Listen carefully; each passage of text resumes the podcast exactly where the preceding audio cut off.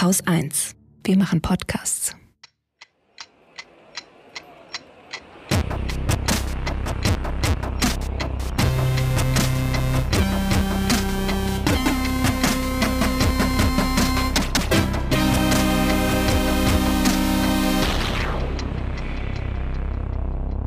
Willkommen zur Wochendämmerung vom 23. Dezember 2022 mit dem Gaspreisdeckel, dem Land des Jahres, Resturlaub, Interferonen, Russland, Scham zu Geflüchteten, China, drei guten Ideen für 2023, Superreichen, einem Limerick, dem Börsenticker, Holger Klein und Katrin Rönecke.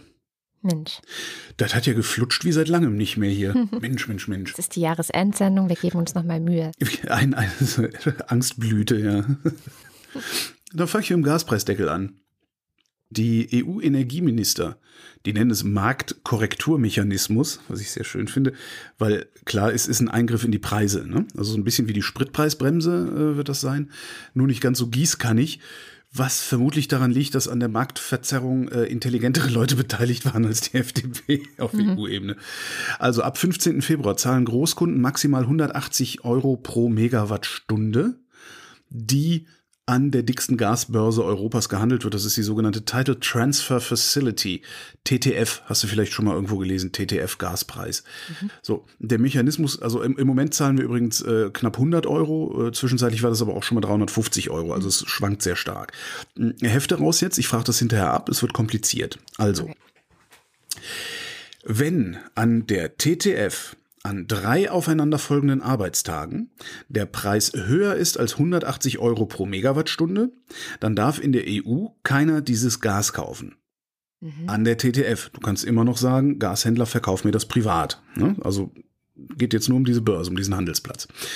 Die Idee ist, ist klar, weil wenn die Megawattstunde maximal 180 im Einkauf kostet, hast du eine automatische Obergrenze für die Heizung auch zu Hause, also für die Preise, die an die Konsumenten weitergegeben werden und die Konsumenten können sauber kalkulieren. Gute Idee eigentlich. Aber im Zweifelsfall zahlt der Chineser 181 Euro ne? und dann geht alles Gas in den fernen Osten. Jetzt kann man argumentieren und ich vermute mal, dass sie sich ungefähr sowas auch ausdenken. Irgendwann sind alle Tanks und alle Schiffe voll und du kannst nicht einfach die Gasförderung auf und zudrehen, wie es dir gerade gefällt. Also muss das Zeug irgendwo abgeladen werden. Und das ist dann halt lieber für kleines Geld in der EU, als dass du es irgendwie abfackelst wie die Russen zum Beispiel. Jetzt könnten natürlich alle hingehen und sagen, dann fackeln wir es lieber ab, äh, dann wird der Tank nicht voll, ähm, aber ich vermute mal, dass das so nicht funktionieren wird. So, trotzdem hast du immer noch das Problem, dass der Chines 181 zahlen kann. Also haben sie noch eine Bedingung reingezogen, um das Ganze so ein bisschen atmender zu machen. Der Deckel wird nur dann drauf gemacht, wenn der TTF-Preis 35 Euro höher ist als ein globaler Referenzpreis für Flüssiggas für drei aufeinanderfolgende Werktage. Mhm. So, wiederhol mal bitte. Der Deckel wird nur dann. nee, musste nicht, war, war nur, also das ist halt ein einfach ein bisschen, ist halt wieder kompliziert. Ähm, ich habe viel rumgegoogelt ähm, und habe nicht sicher herausfinden können, woher dieser Referenzpreis kommen soll. Es gibt Statistiken, die weisen Referenzpreise aus, globale Referenzpreise und so. Hm. Alles, was man sich zusammen googeln kann, deutet immerhin darauf hin, dass eine Megawattstunde Flüssiggas aktuell gut 85 Euro kostet. Also ein bisschen günstiger sogar ist als das Gas, was als Erdgas aus der Leitung kommt. Mhm. Ich vermute mal, dass es da tatsächlich nur um das Flüssiggas geht, das durch die Gegend geschoben wird und wenn es dann wieder vergast wird, weil es ist ja verflüssigt, wenn es dann wieder vergast wird ähm, und eingespeist wird und so, dann wird es halt vielleicht teurer oder so. So erkläre ich mir das im Moment. Sicher bin ich allerdings nicht. Ich kann mich auch komplett täuschen, weil ich allein schon irre geworden bin, als ich rausgefunden habe, dass Flüssiggas abgerechnet wird in British Thermal Units. Mhm. Und das ist wieder eins von diesen geisteskranken imperialen Maßen, mhm. das auf irgendwelchen obskuren Bruchrechnungen seit King Arthur basiert. Ne? So. Also, also das ist dann irgendwie, du kommst dann irgendwie auf eine Megawattstunde Flüssiggas sind 3,4 irgendwas, also fast eine Zahl wie Pi. Sieht ein bisschen aus wie Pi, die Zahl, aber nur ein bisschen. Also Pi mal British Thermal Unit ist die Megawattstunde. Das ist irgendwie so ein, ja, ja, es ist irgendwie ein, ein bisschen seltsam. Also wie gesagt, es klingt plausibel. Ähm, also wenn der TTF-Gaspreis über 180 und der LNG-Preis global nochmal 35 drüber liegt, zahlt die EU nur noch 180 Euro. Und jetzt kann man auch noch ausrechnen, wie viel der Chines zahlen muss, um trotzdem alles Gas einzusetzen. Was mich übrigens wundert, ist, dass sich hier niemand beschwert, dass ich ständig Chines oder Chineser sage. Sie haben sich dran gewöhnt und die anderen sind gegangen. okay, also ich, ich sage ja auch der Schweizer. Dann kann ich auch der Chineser sagen, oder? Ich weiß nicht. Es ist natürlich irgendwie schwierig, aber. Das ist du, super respektlos. Du, du, legst da großen Wert drauf irgendwie. Deswegen. Weiß ich, ich habe mir das irgendwann angewöhnt und ich kriege das nicht mehr raus. Oh je. Und hier bei mir steht halt nur Chin. Weißt du, wie viel Chin zahlen muss, steht bei mir. Okay. So, äh, man kann das ausrechnen, wie viel äh, China zahlen muss, um trotzdem alles Gas einzusacken. Das kann man in eine mathematische Formel gießen. So, und jetzt pass auf. Ich bin zu dumm, so eine Formel zu entwickeln, aber vielleicht, du hast gedacht, jetzt kommt was, ne? Ich dachte wirklich, ich habe gedacht, wow, Holger, wow. das habe ich nicht erwartet. Jetzt kommt eine mathematische Formel, die du erfunden hast? Wow. Nein, man, kann das, man kann das garantiert in eine Formel gießen. Das ist auch wahrscheinlich gar nicht so schwer, weil das ja relativ wenige Variablen sind. Mhm. Ähm, aber ich bin trotzdem zu dumm dafür. Vielleicht bin ich auch zu faul dafür. Vielleicht haben wir aber irgendwie ein Wunderkind äh, in der Hörerschaft, der oder die das einfach mal machen und in die Kommentare gießen will. So, wenn, jetzt geht's noch weiter, ne? weil Deutschland war ja sowieso dagegen, äh, ne? war so ein bisschen Streitpunkt in der EU, darum ist das auch so komisch aufgeweicht mit diesen 35 Euro und sowas. Wenn es in der EU jetzt eine Gasmangellage geben sollte, wird der Preisdeckel aufgehoben. Dann zahlen wir also wieder jeden Preis. Mhm. Das Ding ist also im Zweifelsfall zahnlos wo sich dann wieder die Autokraten freuen dürften. Und auch die deutsche Industrie hat jetzt ein bisschen was davon, weil nochmal so eine Untergang des Abendlandes Kampagne wie im Frühjahr, das wäre bestimmt super anstrengend geworden für die deutsche Industrie, weil die hätten sich ja was ausdenken müssen, worauf wir nicht schon mal reingefallen sind. Aber dann, dann, dann hätte der Rest merken müssen, dass er auf was reingefallen ist. Ist das so? Ja, in, in meiner Wahrnehmung ist es so, ja. Okay. Also die deutsche Industrie hat im Frühjahr behaupten lassen, dass ähm, es absolut unmöglich sei ähm, oder höchstens bei, bei ja wirklich dem Untergang des Abendlandes ähm, unmittelbar auf russisches Gas zu verzichten. Ähm, und es hat es, es ist trotzdem gut gegangen. Mhm. Aber das werden, das ist dann vielleicht auch was für für äh, Geschichtsbücher oder oder zeitgeschichtliche ähm, Aufsätze dann in zwei drei Jahren, wenn das ganze Ding mal äh, tatsächlich durch ist und wir alle alle Daten haben und alles. Ähm, ich finde nach wie vor finde ich das schwierig, also diesen Gaspreisdeckel, weil ich es grundsätzlich für falsch halte, in die Preisbildung einzugreifen. Also nochmal zur Erklärung, ähm, ja. Preise bilden sich am Markt. Ich möchte nicht, dass das verzerrt wird. Ich möchte viel lieber, dass diejenigen, die sich die am Markt gebildeten Preise nicht leisten können, dass die entschädigt werden. Also mhm. unterstützt werden. Das finde ich den besseren Weg. Ähm, ich finde es hier aber wenigstens mal ein Versuch wert. Ein, einmal, weil der Markt ist sehr begrenzt. Ja, also die, die Salbe ist recht simpel wieder in die Tube zurückzudrücken, indem du einfach sagst, nee, wir lassen das mit dem Gaspreisdeckel und dann geht's halt einfach wieder wie vorher. Da rede ich jetzt nur vom Markt übrigens, ne? nicht von uns Verbrauchern. Also wir kriegen das alte Problem dann serviert. Ne? Wenn es auf einmal 350 die Megawattstunde kostet, steigt auch bei uns zu Hause der Gaspreis. Wenn das dann nicht subventioniert wird, haben wir ein Problem. Hm. Das heißt, sie versuchen, ist meine Interpretation dessen auch, sie versuchen sich auch um Subventionierung rumzudrücken indem sie diesen Gaspreisdeckel machen und sagen, einfach verbieten, verbieten, dass bestimmte Preise genommen werden dürfen mhm. oder höhere Preise genommen werden dürfen. Langfristig finde ich die Idee ganz geil, weil letztendlich, wenn du genügend Staaten zusammenbekommen würdest, die da mitmachen, hättest du irgendwann einen Effekt, dass nicht mehr die ganze Welt sich von einer Handvoll bewaffneter Tankstellen vorschreiben lassen kann, was die Energie jetzt kostet. Ja. Und das ist, ich finde das auf eine sehr interessante Art, ist so ein, so ein so eine Ausweitung der Gaia-Hypothese auf die Soziologie. Weißt du, so eine Weltsozialismus irgendwie. Das, fänd, das finde ich äh, daran ganz spannend. Die Frage ist, äh, ob und falls ja, wann wir sowas hinbekämen würden. Jetzt heißt es bestimmt wieder, ich wäre links, ne? ich habe nichts gesagt. ich habe nichts gesagt. Ja, naja, jedenfalls haben wir einen Gaspreisdeckel ab Februar. Mal gucken, ob wir ihn überhaupt brauchen. Die Preise sind äh, mittlerweile ja dann doch wieder normal niedrig fast. Mhm.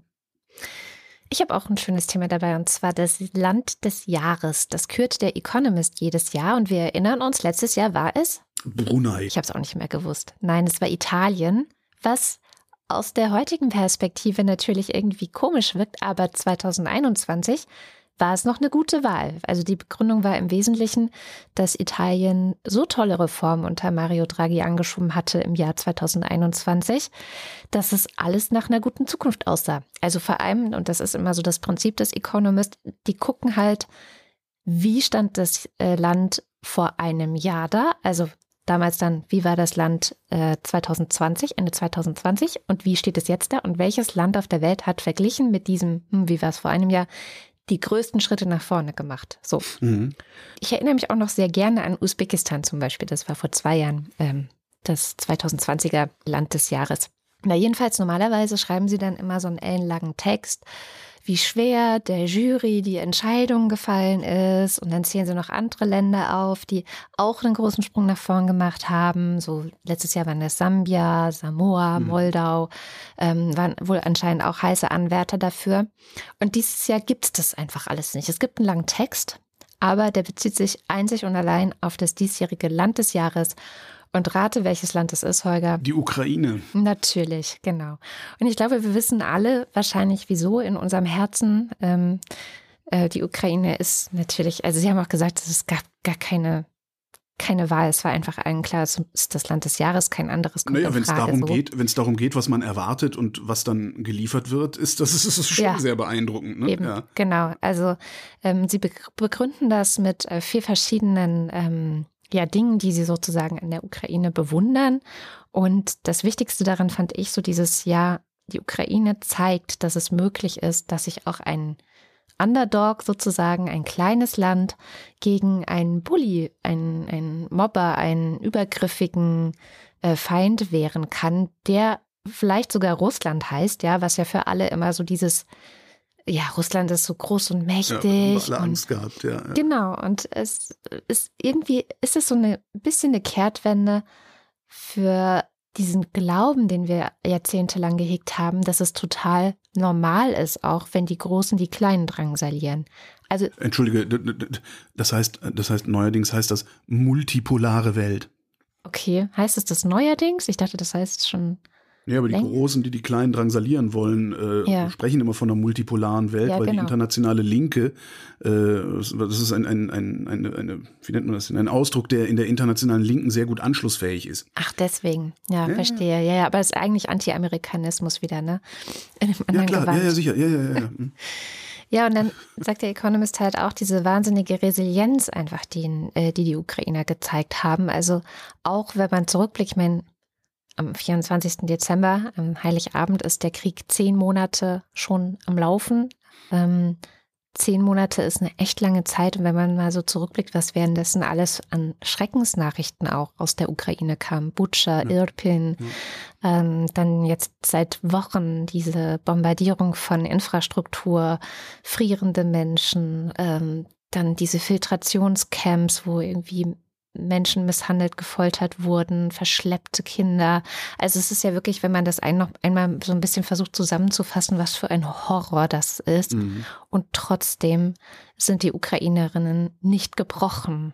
Sie sind widerständig, sie, sie wehren sich. Und was ich das Besondere eigentlich auch weiterhin finde, ist, dass sie also klar, die haben sicherlich Trauma und das schrieb auch mal jemand sehr schön. Ähm, wir Ukrainer sind wirklich traumatisiert, uns geht's scheiße.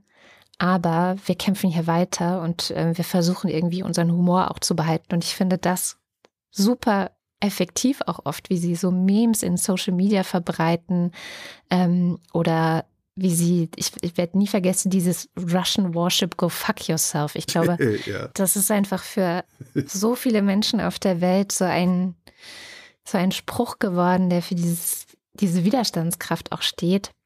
Genau, und naja, der Economist sagt auch, und es klingt erstmal cheesy und blöd, aber die nehmen das Wort wirklich äh, in den Mund, die Menschen in der Ukraine sind Helden, richtige Helden, so im ja.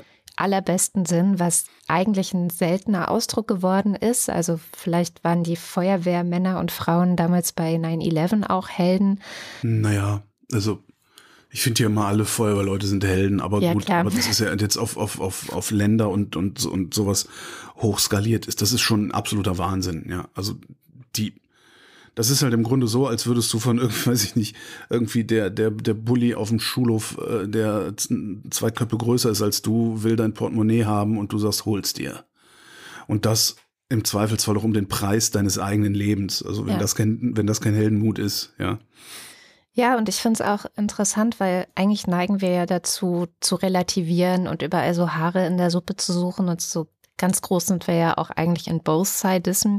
Ja, Russland bricht vielleicht das Völkerrecht, aber die Ukraine ist ja auch nicht nur gut und so. Ja, und, und, außerdem haben die, haben die, die Russen provoziert.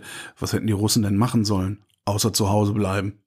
Also solche, solche Sachen haben wir fast gar nicht in Bezug auf die Ukraine, sondern die Ukraine ist einfach mhm. wirklich wir sind einfach wirklich Helden so. Und ich ja. finde das eigentlich ganz schön, dass es das mal wieder gibt. So. Weil es gibt schon, also es gibt schon so, so, also rechts außen, also am rechten Rand, äh, am politisch rechten Rand, da gibt es schon immer wieder diese Erzählung, äh, Stepan Bandera, mhm. ähm, die, das, das zweitkorrupteste Land nach Russland. Ja, diese Zelensky ist ja auch korrupt und so. Genau, und Zelensky hat äh, Offshore-Konten. Genau. Also, also das ist schon, Was das ja auch poppt stimmt, immer mal wieder auf. Aber ja, ich bin halt gespannt, ob das also ich meine, ich glaube wahrscheinlich der Mann, der in diesem Jahr, also der man, den man weltweit so beobachten kann. Ja, es, es gibt sicherlich sehr viele Menschen in der Ukraine, die eine krasse Veränderung dieses Jahr durchlebt haben, aber ich glaube, er steht halt für etwas, was man sich vor einem Jahr auch nicht hätte vorstellen können, dass der mal so ist. So. Ja, und vielleicht hat er tatsächlich Geld auf dem Offshore-Konto und vielleicht hat er es beiseite geschafft und keine Steuern gezahlt. Das ist halt alles kein Kriegsgrund. Ja. Ne? Also wollen wir gar nicht drüber reden. Also es ist halt, ja, naja. Genau, und ja, ich finde, ich finde natürlich, ähm, auch wichtig, dass man davon mitnimmt, hoffentlich lernt auch, dass man bei Autokraten nicht wegschaut, wenn sie drohen. Und dass man sie beim Wort mitnimmt. Ähm, das hat ja bei der Ukraine sehr lange gedauert, also acht Jahre im Grunde, bis wir dann mal begriffen haben. Also ich finde, diese ganzen Minsker Abkommen gehören eigentlich auch nochmal jetzt äh, rückwirkend unter die Lupe genommen, weil für mich sind das traurige Beweisstücke dafür, dass wir acht Jahre lang zum Bully gehalten haben letztendlich ja, und mitgemacht haben. Ne? Und auch so Both-Sidism. Halt, ne? ja. ja. Und da haben wir es jetzt hoffentlich geschnallt, aber wie ist es denn eigentlich in Bezug auf China? Okay, da habe ich auch so das Gefühl, dass ein bisschen vielleicht eine Kehrtwende in der Politik gerade zu bemerken ist. Schauen also, wir mal. Wenn man so hört, wer da wie viel investiert, äh, habe ich jetzt nicht so den Eindruck, aber gut. Ja. Es ist noch sehr frisch. Also es ist ja. anscheinend, das ist auch was, was ich dieses Jahr lernen musste, dass ähm, die Politik eines ganzen Landes anscheinend wesentlich langsamer lernt als ein einzelner Mensch. Ja, klar. So. Aber das ist ja immer schon so leider. Ja, aber das hat mich dieses Jahr ganz besonders gewundert. Also dieses Jahr, ich meine, jetzt ist natürlich der, der, der ähm, endgültige Überfall Russlands vom 24. Januar, äh, Februar, Verzeihung, hat natürlich mich auch in, in einer Weise erschüttert, dass ich, dass ich wirklich mit sieben Meilenstiefeln, also ich habe ja wirklich innerhalb von Wochen alles, was ich dachte über Russland und Osteuropa zu wissen, einfach mal über Bord geworfen habe und das neu justiert habe und daraus halt auch meine Schlüsse ziehe. Ähm, ich habe einfach einen so schnellen Lernfortschritt gemacht dieses Jahr, dass, dass ich irgendwie dachte, naja, da muss ja die Politik irgendwie mit hinterher, weil das, die, die müssen das ja können, weil die haben ja sogar Experten dafür. Ja. So, ich musste das ja quasi alleine machen. ja, aber das ist so, aber hat nicht funktioniert, ja. Ja, aber meistens haben sie aber auch ganz viel auf dem Teller, muss man ja auch mal sagen. Aber ja, und vor allen Dingen, ich habe keine Präsentkörbe gekriegt, die kriegen Präsentkörbe. Das stimmt. Ja. In Bezug ähm, auf die Türkei würde ich da auch gerne noch mal hinschauen. Was machen die eigentlich in Kurdistan so? Also das würde ich gerne mit mhm. ins nächste Jahr nehmen. Dann, ähm, was wir schon lange nicht mehr besprochen haben, aber gerade noch mal wieder hochgekocht ist, ist Aserbaidschan. Ja. Ähm, da müssen wir eigentlich auch noch viel genauer hinschauen. Und ja, die haben da Karabach abgeriegelt. Ne? Ja, genau. Mhm. Die haben da einfach die Menschen, die haben das Gas abgestellt und die Straßen versperrt. Ja. Und die Menschen kommen weder an Essen und Trinken, haben kein Gas zum Heizen. Also das ist äh, eigentlich auch eine Form von Terror, wenn man so will. Natürlich. Und ich meine, das ist ähm, wirklich kaum in den Nachrichten, was ich in den Nachrichten immer wieder gehört und gelesen habe, jetzt die letzten Tage, die letzte Woche war es, glaube ich, vor allem, dass wir jetzt ganz tolles Gas aus Aserbaidschan, äh, Aserbaidschan beziehen und uns das so ganz toll unabhängig weitermacht von Russland. Aber wir sprechen eigentlich nicht darüber, von welchem nächsten Autokraten wir da jetzt gerade dann das Gas beziehen. Naja, also, von, von, von demjenigen Autokraten, der nicht die, wie nennt man so schön, europäische Friedensordnung in Frage stellen kann. Ah. Egal was Aserbaidschan macht, die können der Welt nicht gefährlich werden. Die können in Armenien gefährlich werden. Armenien. Das ist schlimm. Ja. Und es ist auch schlimm genug, aber sie können dem Rest der Welt nicht gefährlich werden. Und das ist halt der neue Maßstab, den wir anlegen.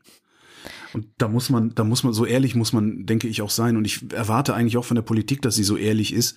Ähm, das schaffen sie aber nicht. Zu sagen, ja, wir machen Geschäfte mit Katar, wir machen Geschäfte mit Aserbaidschan, aber diese Länder überfallen nicht einfach mal ein großes Nachbarland, um das in, äh, um ihr Territorium zu vergrößern und bombardieren da alles platt, außer vielleicht Aserbaidschan, was, was sie mit den Armeniern machen, beziehungsweise könnte ich mir vorstellen, wenn, wenn Bergkarabach Aserbaidschan wäre, würden die auch Ruhe geben. Wenn man, das wäre mal eine interessante Frage. Geben die dann Ruhe oder geht es denen auch ums Prinzip? Ja, aber es ist nicht nur das. Also das Time Magazine hat äh, die Woche auch nochmal geschrieben, dass sie davon ausgehen, dass es kein gutes Jahr für Armenien werden wird, weil es gibt auch Satellitenbilder und das war ja auch im September schon, dass es nicht mehr um Bergkarabach ging, sondern ähm, Satellitenbilder zeigen wohl auch, dass an den international anerkannten Grenzen von Armenien auch mhm. das Militär aufgezogen wird von aserbaidschanischer Seite. Also da geht es nicht nur um Bergkarabach. Also das ist auch mein Gefühl seit, seit September eigentlich. Und das ist auch aber einfach eine neue Qualität, die wir aber nicht mitbekommen so richtig, weil halt so viel anderes gerade passiert. Ja, weil es uns auch, ich glaube, dass das auch miteinander zusammenhängt. Also die, das, das, das ich sag mal, Unvermögen des politisch-medialen Komplexes tatsächlich zu benennen, wie wir da Außenpolitik machen und das auch zu vertreten, wie wir da Außenpolitik machen, weil hier wohnen 80 Millionen Leute, für die musste Außenpolitik machen. Das zu benennen und zu vertreten. Also sie, sie, sie schaffen es nicht, das zu benennen und zu vertreten und darum reden sie lieber gar nicht drüber. Das ist ja. so ein bisschen der, der Eindruck, den ich habe. Wenn sich die Bundesregierung hinstellen würde und klipp und klar sagen, wir, wir machen das mit Aserbaidschan, ja, das ist scheiße, was Aserbaidschan da macht, aber Aserbaidschan stellt nicht die Nachkriegsordnung in Frage. Darum machen wir Geschäfte mit denen. Und ab dem Moment kannst du da auch hingucken, kannst sagen, äh, so, so nicht, ne? Aber im Moment ist ja eher so, ne, lieber nicht die Aserbaidschaner irgendwie bloß nicht provozieren, sonst drehen die auch den Gas an. Genau, das ist ne, ne, ne, Statt einfach zu sagen, ey Leute, wir wissen genau, was ihr da macht, wir finden das scheiße, was ihr da macht. Aber ja? dann stellen sie vielleicht wirklich den Gas an, wer weiß. Vielleicht aber auch nicht. Wahrscheinlich nicht. Ja? Das würde uns dann auch irgendwie ein bisschen, ja sogar schützen, letztlich international. Also unser Ansehen. Mhm. Einen habe ich noch, der hat gerade geschafft, seine neue Regierung zu bilden. Benjamin Netanyahu ja. ist wieder Premierminister in Israel. Ich finde, auch das kann der demokratischen Welt eigentlich nicht gefallen. Und da würde ich auch hoffen, dass wir genauer hinschauen. Der hat jetzt wohl auch mit Putin telefoniert. Und was er hinterher gesagt hat, was er zu Putin gesagt haben will, klingt halt auch so, so ja, es wäre schon schön, wenn man diesen Krieg irgendwie beenden könnte, so in die Richtung was was anderes als zu sagen, ich habe Putin gesagt, dass er den Krieg beenden soll. So, das hat er ja, nämlich nicht gesagt, sondern ja, man gut, sollte mal gucken, dass man irgendwie diesen Krieg vielleicht beendet. Die israelische Realpolitik sieht halt auch immer so aus, dass der Iran da ist und ähm, gegen den Iran brauchst du im Moment Putin. Ja. Das, ja. So, und aber keiner gibt's halt zu. Äh, da da, da gibt es ein gutes Stichwort. Äh, wer wissen will, was in Israel los ist, kann sich gerne die neueste Ausgabe des Podcasts Ferngespräche anhören. Mhm. Da habe ich nämlich eine Stunde lang mit Jan-Christoph Kitzler in Tel Aviv ähm, gesprochen, unter anderem auch über diesen extremen Rechtsruck, den Israel da gerade erlebt. Äh, Israel ist rechtser, als es jemals war in seiner ja. Geschichte jetzt. Also schon enorm. Währenddessen poppt bei mir eine Meldung auf, die ich äh, fast übersehen hätte. Europäische Union friert sämtliche Strukturfördermittel für Ungarn ein. Die blockierte Summe steigt von 6,3 auf 22 oh. Milliarden Euro. Das tut weh. Und das hat die Kommission im Alleingang entschieden. Da geht es nämlich um äh, einen anderen Topf Geld. Äh, bisher war es ja so, dass du qualifizierte Mehrheit, brauch Mehrheit brauchtest. Was war das? Zwei Drittel der Staaten, 65 Prozent der Einwohnerschaft, glaube ich, ist das, ne? Ähm, das ist jetzt irgendein Geldtopf, ich habe das leider nur querlesen können, weil wir schon in der Sendung sind. Das ist irgendein Geldtopf, über den die Kommission alleine bestimmt. Die hat gesagt, nee, ihr kriegt die Kohle erst, wenn ihr alle Auflagen erfüllt habt. Aber anderthalb Milliarden äh, zum, zum, um, um die Verwaltung anzuschieben, könnt ihr noch haben. Ja. Das nur am Rande. Vielmehr also poppte wirklich in, in der gut. Minute, in der Minute poppte das bei mir auf. Ich habe eine gute Nachricht mitgebracht. Ja. ähm, zumindest teilweise eine gute Nachricht mitgebracht. Äh, und zwar, die ist eigentlich auch nur interessant für die Angestellten unter, unter den Hörerinnen und Hörern. Ähm, es gibt ja so bisher, also geht um Urlaub. Mhm. Es gibt ja so bisher die Regelung, wenn du deinen Jahresurlaub nicht genommen hast, dann bleibt der zwar irgendwie liegen, ähm, aber nach drei Jahren verjährt der, ver, verjährt der automatisch. Ne? Also es gibt dann so Regelungen, der verfällt nach so und so vielen Monaten, ähm, dann kriegst du ihn vielleicht noch ausbezahlt oder nicht. Also gibt es unterschiedliche Regelungen. Nach drei Jahren ist alles, was du an Resturlaub hast, aber weg. Hm. So. Urteil Bundesarbeitsgericht. Nö, ist er nicht. Jedenfalls nicht so einfach. Die Unternehmen müssen die Beschäftigten rechtzeitig warnen, dass der Urlaub verfällt und rechtzeitig auffordern, den Urlaub auch zu nehmen. Also das ist jetzt nicht grundsätzlich alles abgeschafft, aber der Resturlaub von diesem Jahr kann sehr gut noch in drei Jahren übrig sein, weil die regelmäßige Verjährungsfrist von drei Jahren nicht zwangsläufig mit Ende des Urlaubsjahres beginnt, sondern erst mit dem Schluss des Jahres, in dem der Arbeitgeber den Arbeitnehmer über seine konkreten Urlaubsanspruch und die Verfallfristen belehrt und der Arbeitnehmer den Urlaub dennoch aus freien Stücken nicht genommen hat sagt das Gericht. Das heißt, du kannst auch noch viel später entweder Urlaub nehmen oder dir den Resturlaub ausbezahlen lassen, weil du vielleicht längst bei einer anderen Firma arbeitest. Außer deine Firma hat sozusagen proaktiv äh, dafür gesorgt, dass du diesen Urlaub auch nehmen kannst. Mhm. Ja? Und ich kann mir reichlich Firmen vorstellen, die darauf spekulieren, dass die Leute das mit dem Urlaub irgendwie vergessen oder halt hinnehmen, weil vielen Menschen einfach auch die Möglichkeiten fehlen, dem Chef einen einzuschenken äh, oder ihnen die Kraft fehlt, sich in einer besseren Situation vorzustellen. Da war übrigens die Woche war ein schöner Bericht in der Zeit ähm, über Saarlouis im Saarland. Da ist ein großes Werk, äh, ein groß, großer Betrieb der Fortwerke, ein paar tausend Angestellte und die machen zu demnächst. Und da haben sie halt auch so berichtet über Industriearbeiter und, und ältere Leute, die diese, ja, diese Industriestrukturen so gewöhnt sind, die konnten sich alle überhaupt nicht vorstellen, was anderes zu machen oder dass da irgendwas anderes hinkommt und irgendwer irgendwas anderes macht. Und das ist, ist total krass, weil gerade das Saarland, das ist eins der Länder, zumindest auch in meiner Wahrnehmung, äh, eins der Länder, die, die sehr innovationsfreundlich sind. Mhm. Also uns sehr viel versuchen möglich zu machen durch äh, schlanke Verwaltung und Subvention. Äh, gut, ich schweife, ich tue den Link mal in die Show. Ist ein schöner Bericht, auch mit sehr geilen Fotos übrigens.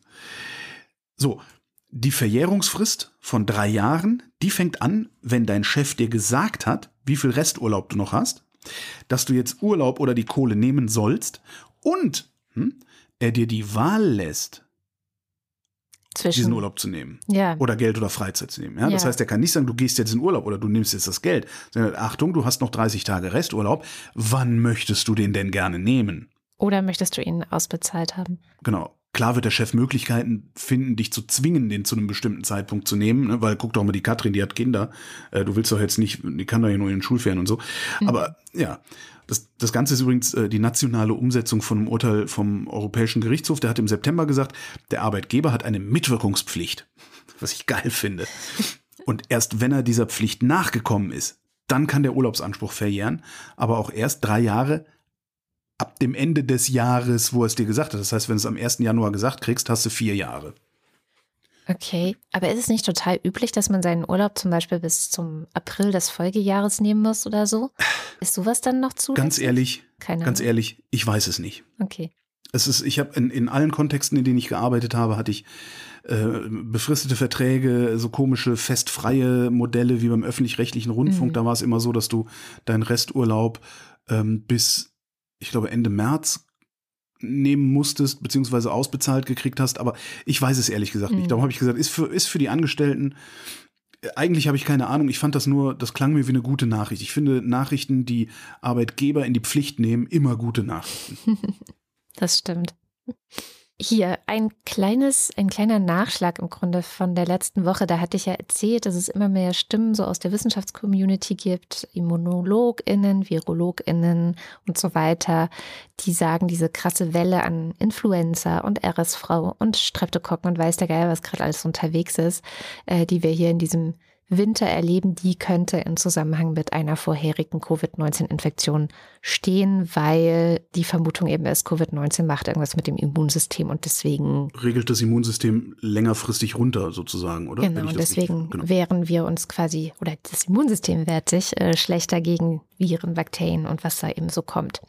So, und ähm, Ich habe tatsächlich dann Hinweise aus der Hörerschaft bekommen. Vielen Dank vor allem an Stefan. Der hat mich nämlich aufmerksam gemacht auf eine Studie zum äh, ja, vereinfacht gesagt, Interferonen. Also es ist eine sehr biologische Studie mit mhm. diversen krassen Abkürzungen und. Kann, kannst, du, kannst du aus dem Stand erklären, was Interferon ist? Ich fand als, als, als Jugendlicher schon das Wort so krass. Das ist ein schönes Wort, ne? Super. Ja, also Interferon. Interferone sind im Grunde ein Teil unserer Körperabwehr, der dafür verantwortlich ist, Viren und Bakterien, die wir noch nicht kennen, also die unser Immunsystem noch nicht kennt, direkt abzuwehren. So, einfach daran hindern, dass sie irgendwie in unsere Körperzellen eindringen, sich ah, vermehren. Ah, okay, okay, verstehe. Ist noch nicht mal, noch nicht mal äh, Antikörpergebild, sondern einfach nur nee. sieht fremd aus, patsch. so. Ja, ist so krass auch nicht, aber okay. naja, also so grob gesagt. Ähm, und die, ich verlinke da noch mal einen Erklärartikel von Lars Fischer, den hat er schon vor über einem Jahr geschrieben. Da hat er auch so ein bisschen erklärt, was sind Interferone, wie funktionieren die, weil die sind nämlich dafür verantwortlich, dass Kinder an SARS-CoV-2 in der Regel nicht schwer oder teilweise auch überhaupt nicht, also asymptomatisch erkranken. Ähm, weil Kinder nämlich mehr Interferone haben und eine stärkere Interferonabwehr und dann sozusagen diese Biester oder Biester sind ja nicht, sind ja ganz tolle Helden, die uns schützen. Ähm, die machen dann halt die Viren direkt platt, sobald die in den Organismus kommen. Und die Viren können sich gar nicht erst ausbreiten. Man wird gar nicht erst richtig krank. Ähm, ein schönes Zitat aus diesem Text ist von Marco Binder vom Deutschen Krebsforschungszentrum. Der hat es so formuliert, die Interferone sind brutal effizient gegen Virusinfektionen. Aha. So. Bei Erwachsenen verliert sich das. Ähm, man kann davon ausgehen, dass es schon im Jugendalter sich langsam verliert. Und das ist eigentlich auch ganz gut so, weil die Interferone haben auch Nachteile. Ich zitiere jetzt nochmal Markus Binder, der sagt, es ist bekannt, dass Menschen mit einer angeborenen Überaktivierung dieses Interferonsystems meist unter sehr schweren entzündlichen Erkrankungen leiden. Okay. Also das will man auch nicht. Das heißt, so. man will das auch nicht als Medikament irgendwie haben, weil im mhm. Zweifelsfall schluckst du eine Tablette und also eine Entzündung. Das wurde sogar schon getestet mit SARS-CoV-2. Ähm, da gibt es aber unterschiedliche Resultate. Also das, die erste Studie hat wohl gesagt, hm, das funktioniert gut als Medikament. Ähm, dann gab es den Versuch, diese Studie zu reproduzieren und das hat wohl nicht geklappt. Ähm, von daher, naja, mhm. jedenfalls gibt es Hinweise und Studien, die sich anschauen, wie wirkt sich dann eine SARS-CoV-2-Infektion auf die Interferone aus. Und die sagen ganz klar, besonders bei schweren Verläufen, also Leute, die auch wirklich im Krankenhaus gelandet sind, sehr, sehr stark. Die Produktion von einem ganz bestimmten Interferon, Interferon Alpha, wird durch verschiedenste sehr komplizierte biologische Mechanismen, die sehr ausführlich dargestellt sind in diesen Papers. Quatsch, das ist Magie. wird gehemmt. Also man hat letztendlich eine Reduktion ähm, von Interferon Alpha. Und ähm, das ist auch Teil dessen, warum das Coronavirus so effizient uns krank machen kann. Vor allem auch ältere Leute krank machen kann, weil es diese Dinge ausschaltet und sich dann noch besser im Körper verbreiten kann. Also es macht im Grunde unsere Erstabwehr gegen Viren kaputt. Mhm. Es gibt auch Fälle, das ist jetzt aber Klammer auf und ich soll bitte nicht zusätzlich verwirren, aber es gibt auch Fälle, in denen die Interferon-Antwort quasi überschießt und die Leute genau deswegen dann besonders krank werden. Klammer zu. Also es ist kompliziert. So. Jetzt ähm, sind wir alle geimpft, fast alle, also alle schlauen Leute sind geimpft. Ähm, da würde man ja denken, dass das alles nicht mehr so schlimm ist, wenn wir uns infizieren, weil das Immunsystem hat ja nun dieses Virus schon gesehen. Das heißt, da sind die Interferone dann auch nicht mehr so wichtig. Und wie gesagt, bei älteren Leuten sind die ja eh nicht mehr in so großer Zahl vorhanden oder nicht mehr so effektiv. Wir erkranken nicht mehr schwer, alles könnte gut sein.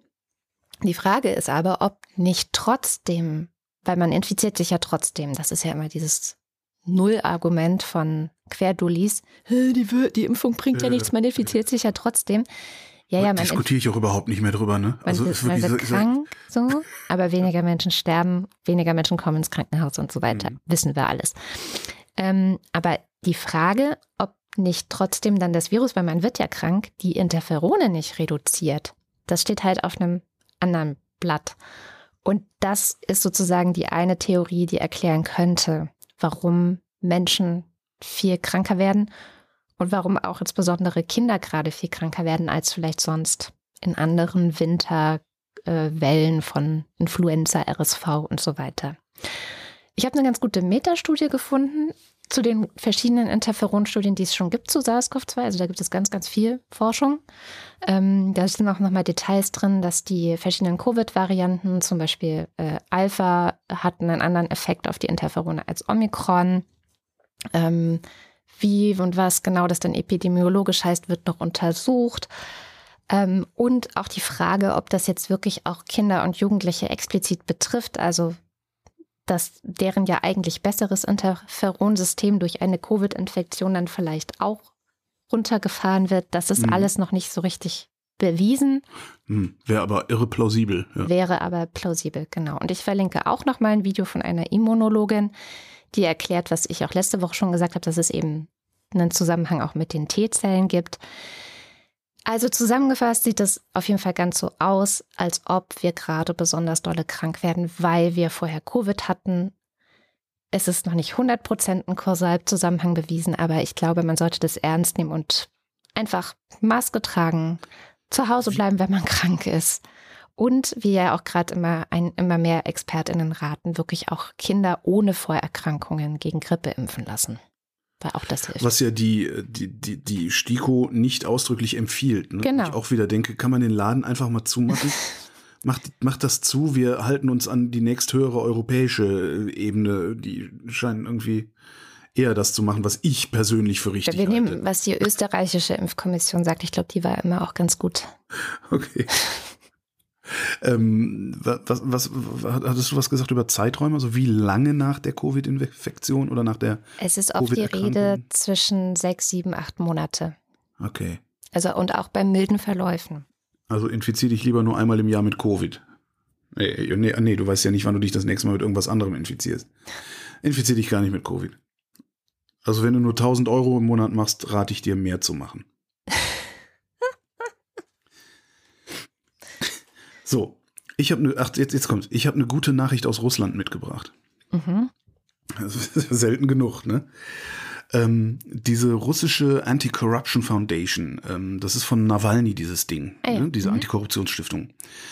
Die machen seit fast einem Jahrzehnt Umfragen zu Regierungspolitik, Beliebtheit der Regierung, äh, Einverständnis mit Regierungshandeln und so weiter.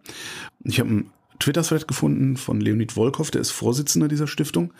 Und äh, der schreibt, dass es Anzeichen dafür gibt, dass die Stimmung in Russland kippt.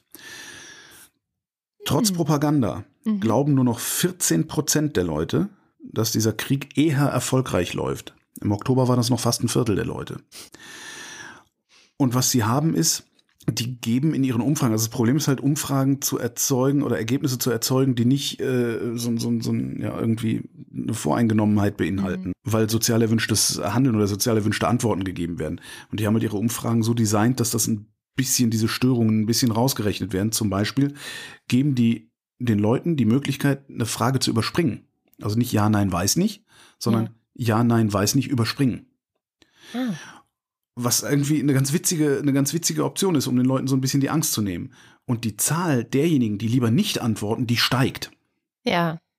Das heißt, sagt er, also es bedeutet jetzt nicht, dass da morgen Revolution ausbricht. Es bedeutet aber, dass es eine Offenheit gibt für alternative Erzählungen. Mhm. Und jetzt muss ich halt bloß noch jemand finden, der den Leuten die anderen Geschichten, die besseren Geschichten, die zivilisierteren Geschichten auch erzählt.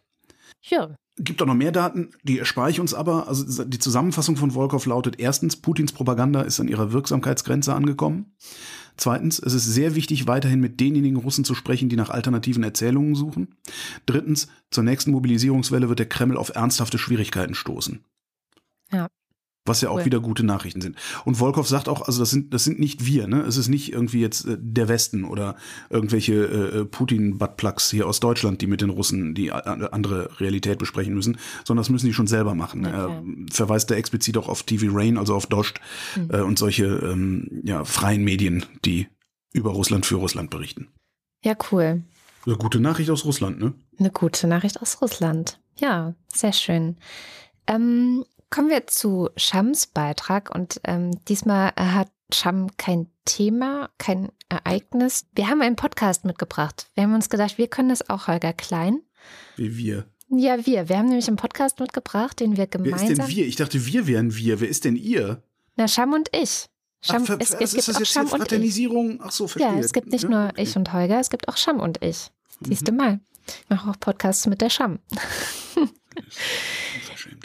Wir haben ein Podcast-Projekt gemacht mit einem Team von auf dem ganzen Globus verteilten WissenschaftlerInnen, die daran forschen, wie Geflüchtete ja in verschiedenen Ländern der Welt eigentlich ähm, als vulnerabel, was ein juristischer Begriff ist. Also es gibt verschiedene Verträge und Gesetze weltweit, Ach. die ähm, sozusagen festlegen, wenn jemand als vulnerabel erkannt wird, dann muss ein Land ähm, oder es haben sich verschiedene Länder dazu verpflichtet, sich dann um diese Person zu kümmern und sie zu unterstützen und ihr zu ich helfen. Dachte, das wäre einfach nur so ein Wort. Mhm. Nee, was, sie, was sie, benutzen, weil verletzlich klingt halt irgendwie nicht cool genug. So es ist auch wirklich, wir haben das aber auch gemerkt, also es ist ein englischsprachiger Podcast und wir haben es aber auch gemerkt, dass es irgendwie schwierig ist, dieses Vulnerability, was es da gibt, irgendwie richtig cool ins Deutsche zu übersetzen, dass es sich genauso anfühlt wie im Englischen. Ich finde, das hat man öfter, dass so englischsprachige Begriffe irgendwie besser sich anfühlen für einen? Nee, finde ich nicht. Also ich habe ich hab eher den Eindruck, das kommt daher, dass man diese englischsprachigen Begriffe einfach ständig benutzt, um ähm, mehr Konnotation zu transportieren, obwohl das Wort Verletzlichkeit genauso eine Konnotation transportiert. Also ich bin halt verletzlich. Ob das jetzt meine Wohnung, meine Gesundheit ist, ist halt immer eine Verletzlichkeit. Hm. Also, naja, aber es ist ja ein englischsprachiger Podcast, also da genau, dürfen wir das machen. Da, Vulnerabilität, darf man da sagen. Und der Podcast heißt Speaking Refugee und wir finden halt, dass ihn eigentlich möglichst viele Leute hören sollten, die englische Podcasts hören können. Und vielleicht erklären wir kurz, warum das so ist. Kada und ich haben da was gemacht. Ja, und was gestern seinen Abschluss gefunden hat mit der Veröffentlichung der sechsten und letzten Folge, nämlich unser Podcast-Projekt Speaking Refugee, der Wallner Podcast. Yes. In dem Podcast wollen wir ja genau gucken, wo Geflüchtete ihre sogenannte Vulnerability, ihre Verletzlichkeit, ihre Verwundbarkeit erleben, wenn sie sich auf die Flucht machen, beziehungsweise wenn sie Asyl suchen.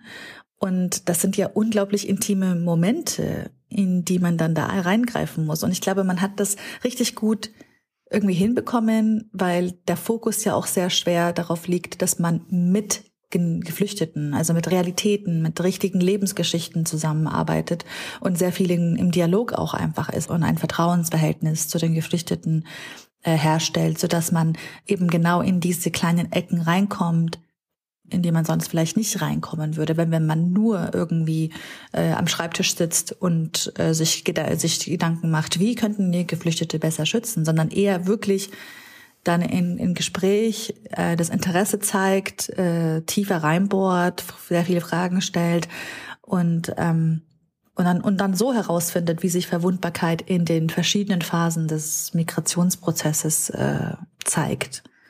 Ich meine, ich selber habe ja auch Migration erlebt, mhm. also ich bin ja auch aus einem anderen Land hierher gezogen und auch da, also der Prozess ist einfach ein ziemlich intimer Prozess.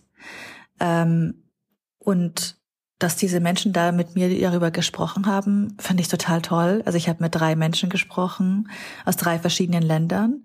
Also einmal Jamila, die aus Afghanistan geflüchtet ist, bevor die Taliban tatsächlich an die mhm. Macht gekommen sind und die jetzt in einer geflüchteten Unterkunft in Belgien lebt. Das ist äh, Jamila ist auch zweifache Mutter von sehr kleinen Kindern. Als sie mit mir gesprochen hat, hat die, die Betreuerin sozusagen, die Helferin, Sozialarbeiterin auf die Kinder aufgepasst, während sie mit mir geredet hat. Und man hört sie manchmal auch ein bisschen im Hintergrund. Mhm. Also so eine sehr beschäftigte Frau, die da Zeit gefunden hat, mit mir äh, darüber zu sprechen, und zwar auch sehr lange. Dann spreche ich auch mit Gabriel, der selbst mal Geflüchteter war und jetzt mit äh, Geflüchteten, mit anderen Geflüchteten in Uganda arbeitet. Er lebt im, in der Valley Siedlung in Uganda und wir sprechen auch mit Fatima, ähm, die zusammen mit den Organisationen Basme und Zaitune im, im ja in, in westasiatischen Kontext im Nahen Osten tätig ist. Äh, und einer der Schwerpunkte ihrer Arbeit ist Libanon. Also wir sprechen da sehr, sehr viel über Libanon und mhm. wie eben die vielen, vielen Geflüchteten in äh, Libanon, vor allem die aus Syrien, aus Afghanistan, wie sie dort über die Runden kommen, beziehungsweise vielleicht eher nicht. Also wir haben ja sechs verschiedene Themen ähm, gesucht, wo wir vorher mit dem Wallner-Team, äh, das war eine sehr große Videokonferenz, erinnere ich mich noch dran, überlegt haben, okay, wie könnte man an bestimmten Themen ähm, so aufzeigen, was ja, was es bedeutet, vulnerabel zu sein in mhm. diesem Kontext von Flucht. Und diese, diese sechs Themen waren dann eben Zuhause, Familie, auch Gender ist dabei, also dass das Geschlecht ähm, eine Rolle spielt, dass Frauen eben nochmal besonders vulnerabel oft sind auf diesem, ja, auf diesem Weg oder auch in, in äh, den Settlements dann. Dann haben wir Gesundheit natürlich, was ein ganz großes Thema ist. Also letztendlich ist Gesundheit das Thema zum wenn man um, über Vulnerabilität spricht, dann geht es eben auch ganz viel um Gesundheit, wenn man jetzt auch psychische Gesundheit noch mit einbezieht zumindest. Und das haben wir auch gemacht. Dann haben wir über Kapital gesprochen, das war die letzte Folge. Und was habe ich jetzt vergessen? Ah, Food, genau, Essen. Genau.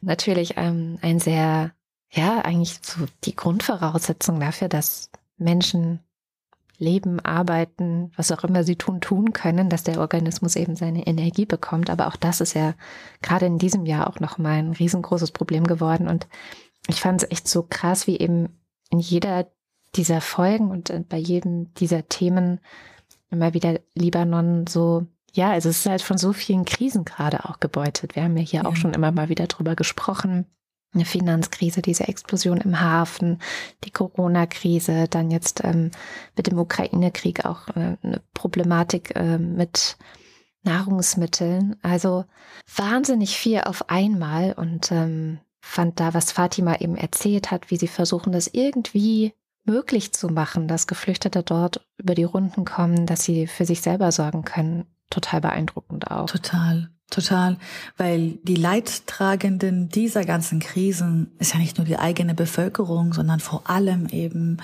äh, Menschen, die da in sehr vielen verwundbaren Positionen sind, ja, die weniger Geld haben, die keinen legalen Status haben. Ich glaube, ja. das war das auch, was mich am meisten ja schockiert hat, war, also ich meine, man liest es in Büchern oder hört es in Podcasts, aber dann so wirklich in, in Alltagssituationen zu verstehen, wie sich zum Beispiel die Tatsache ähm, auswirkt, wenn man keinen offiziellen Status in ja. einem Land hat, ja. Was bedeutet das genau und äh, was bedeutet das für diese eben diese sechs Kategorien, die wir da ausgewählt haben, für Gesundheit, für äh, Capital, für das Zuhause und das fand ich, das fand ich sehr ein, eindrücklich wir haben uns natürlich ein Konzept gedacht, gedacht, okay, das könnte so passen, aber am Ende haben wir dann natürlich immer wieder gesehen, wie intersektional alles ist. Mhm. Also wenn einmal in der, also in der Kategorie Food eine Verletzlichkeit, eine Verwundbarkeit identifiziert wurde, hat das ja genauso Auswirkungen auf alle anderen Kategorien. Ja, zum Beispiel so direkt auf Gesundheit oder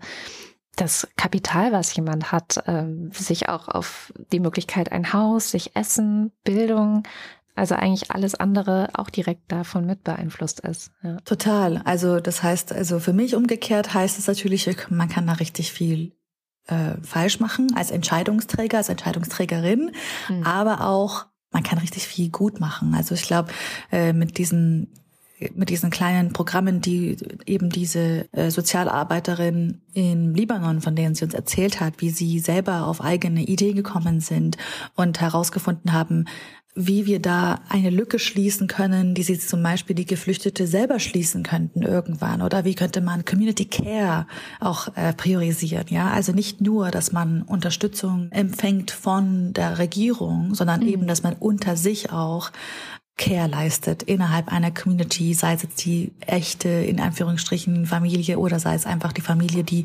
dazugekommen ist auf dem Weg oder in einem neuen Land oder so. Und das fand ich so schön, weil es hat eben nochmal wieder gezeigt, ja, einerseits Gesetze oder mehr Unterstützung, Hilfe seitens von Organisationen, es hilft natürlich sehr. Und dann aber auch, inwiefern sich Geflüchtete auch selber behelfen, also wie resilient die drei Protagonistinnen auch einfach selber sind. Also äh, haben mir drei sehr unfassbar tolle Geschichten, die ich jetzt nicht irgendwie vorwegnehmen möchte. Da muss man einfach nur reinhören. War ein tolles Projekt. Bin sehr froh, dass wir das gemeinsam auch gemacht haben. Ja. Und äh, auch tolles Team von Wallner, die sich diesen, diesen Themen auch widmen, diesen sehr äh, sehr neugierig, sehr, äh, sie versuchen super unvoreingenommen zu sein und gehen da sehr, sehr krass mit lokalen Partnern in die Zusammenarbeit. Ähm, und ich glaube, das ist ein, der einzig allein, also das ist der einzige Weg, den man einschlagen muss, wenn man sich in solchem, so einem sehr intimen, sensiblen Thema eigentlich auch wendet. Genau, also ihr müsst es einfach selber hören, das bleibt äh, nichts anderes übrig. So ist es. Ich danke dir, liebe Sham, für die Zusammenarbeit bei dem Projekt, aber auch, dass du hier in der Wochendämmerung uns immer wieder bereichert hast in diesem Jahr mit dem Blick über den Tellerrand, den wir sehr dringend oft brauchen. Und ich wünsche dir ein wundervolles Jahresende und einen guten Rutsch. Und ich freue mich auf die Zusammenarbeit nächstes Jahr. Ach, danke. Ich freue mich immer dabei zu sein und vor allem mit dir zusammenzuarbeiten, Katha. Dann bis nächstes Jahr. Den Podcast gibt es natürlich wo? Überall, wo es Podcasts gibt. Genau. Und den Link packe ich in die Show Notes. Und das mit der Verletzlichkeit habe ich natürlich auch nur gesagt, damit ich konservativer wirke, weil ich ja vorhin so links gewirkt habe. Ah, okay. Jetzt ergibt es Sinn. Der Chines hat wieder was gemacht. Jetzt, wo du es vorhin so angesprochen hast, nervt es mich, weil es jetzt so wie so ein kleines Kindverhalten ist, so ein bisschen so Trotz, weißt du? Also, China hat ein Königreich erfunden. Also nicht so ganz, aber so ein bisschen. Also, es gibt ein altes Königreich. Äh, warte, jetzt muss ich mir das Mikrofon mal ranholen. Es gibt ein altes Königreich. Das heißt Changzhong. Und darüber weiß man so ungefähr fast nichts. Außer es hat existiert, es war irgendwo in West-Tibet und so ungefähr 500 Jahre von unserer Zeitrechnung war es vorbei und irgendwer hat das wohl irgendwann auch mal erobert. So. Jetzt hält ja China Tibet besetzt. Mhm. Und die begründen das ja damit, dass Tibet historisch gesehen ja wohl volle Kanne China ist. Ne? Also so ein bisschen wie die Russen in der Ukraine, bloß mit weniger Social Media. Und die, die machen jetzt halt auch noch was. Also die Chinesen machen halt noch was, was andere Arschländer vor ihnen auch schon versucht haben. Ja? Zum Beispiel das Deutsche Reich mit seiner Forschungsgemeinschaft Deutsches Ahnenerbe. Schon mal von gehört? Nee. Das war im Grunde nicht. die SS, ja? Das war also ein Trupp von SS-WissenschaftlerInnen, naja, wahrscheinlich nur Wissenschaftlern. Im Grunde war das die SS, die ist um die Welt gereist, äh, überall Ausgrabungen gemacht hat, um zu beweisen, dass die Arier ja wohl schon voll immer arischer waren als alle anderen. Ne? Oh Gott. Indiana Jones und der letzte Kreuzzug. Ah, okay.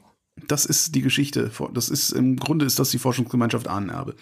Kann man sich Weihnachten gut angucken. Dreimal Indiana Jones gucken, das tut nicht weh. So, jedenfalls, China ist gerade wie blöde am Aus am Graben in Tibet, mhm. um irgendwelche Artefakte von Changzhou zu finden. Weil damit können die dann Geschichtsrevisionismus machen. Weil nämlich, wer erst ein Artefakt gefunden hat, hat auch erstmal die Deutungshoheit darüber, dass es ein kultischer Gegenstand sein muss. So, ne? Und, das klingt alles absurd, aber ja. Genau. Und dann kannst du halt prima konstruieren, dass Shangzhou ja wohl volle Kanne Chinesisch war und Tibet darum ja wohl auch mal voll Chinesisch sein muss. Ne? Weißt schon, so. Mhm. Nach allgemeiner Lehrmeinung ist das relativ unsinnig, weil Tibet sich auf den Buddhismus gründet und dieser Buddhismus eher aus Indien gekommen ist und dann über Tibet nach China geschwappt ist wo ich jetzt lustig finden würde, wenn Tibet Gebietsansprüche an China stellen würde, aber ich glaube, die, die, im Tibet, die wollen einfach nur ihre Ruhe haben. Ja, auch praktisch. Äh, Shangzhou ist nicht bloß teilweise in Tibet gewesen, sondern auch teilweise in Nepal, teilweise in Indien und teilweise in Pakistan, was ja irgendwie für die Chinesen ein ganz netter Beifang wäre, wenn die das äh, irgendwie oh auch noch dann abgreifen könnten. Ich finde, Beifang klingt wie ein chinesisches Wort. Oh Mann. Entschuldigung. Jedenfalls, ich habe ein total langes Stück zu dem Thema gefunden. Wirklich ein, also ein, ich mag das Wort nicht, aber diesmal ist es wirklich ein Long Read. Irre langes Stück. Ähm, Hast du kein deutsches Wort dafür, Holger? Hm? Essay. Ich habe ein, ach nee, ist auch kein deutsches Wort. Hm. Die scheiß Franzosen haben nicht mal ein eigenes Wort für Entrepreneur. Hm. Ja, jedenfalls einen sehr, sehr langen Aufsatz darüber gefunden, in dem sie absolut vorbildlich mit ihren Quellen umgehen. Die verlinken sie nämlich ausnahmslos.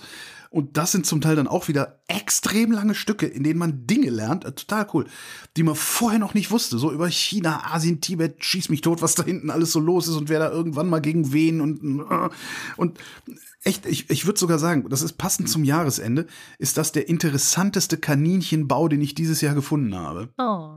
Also es ist wirklich ein ganz, ganz tolles Ding. Äh, erschienen ist das in The Diplomat. Das ist irgendwie so eine Webseite, die sich mit, mit, mit Asienpolitik und Tralala beschäftigt. Also super. Also Spannend. ja, kann, kann, ausdrucken, lesen. Ah nee, dann kommst du nicht an die Links ran. Nee, ist wirklich toll. Also die versuchen da gerade ähm, ja über ja letztlich Archäologie zu missbrauchen, um aktuelle Politik damit zu begründen. Mhm. Krass. Mhm.